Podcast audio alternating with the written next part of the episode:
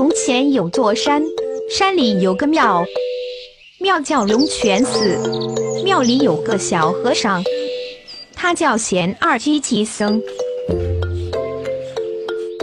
你是谁？我是贤二。你多大了？机器人怎么会有年龄？今天空气质量如何？不阅兵，不开会，空气一般都不会好。在寺里每天都做什么？念经、听课、干活，忙得不得了。不吃肉会不会影响健康？吃素的时候注意营养搭配，水果蔬菜。你在寺院没有娱乐如何过得下去？心里安静就过得下去。你念经的时候不会困吗？没电了，算困了吗？妈妈总是唠叨怎么办？不要等到听不到妈妈的唠叨了才来后悔。世界那么大，想不想去看看？师傅说了，不许到处跑。你怕你师傅吗？不怕。你可别把这话告诉师傅。贤然法师，请问贤二是怎么来的呢？贤二的产生是一个非常顺理成章的一个过程。它最开始呢，它是我们动漫中心的一个单幅的漫画，演变成四格漫画，又演变成了 Flash，又演变成了动漫。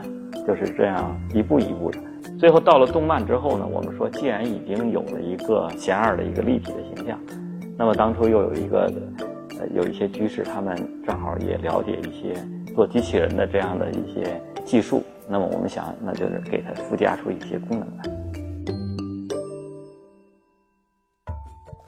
佛教与科技，我觉得从来从来就不应该是有不共性，比如说四大发明。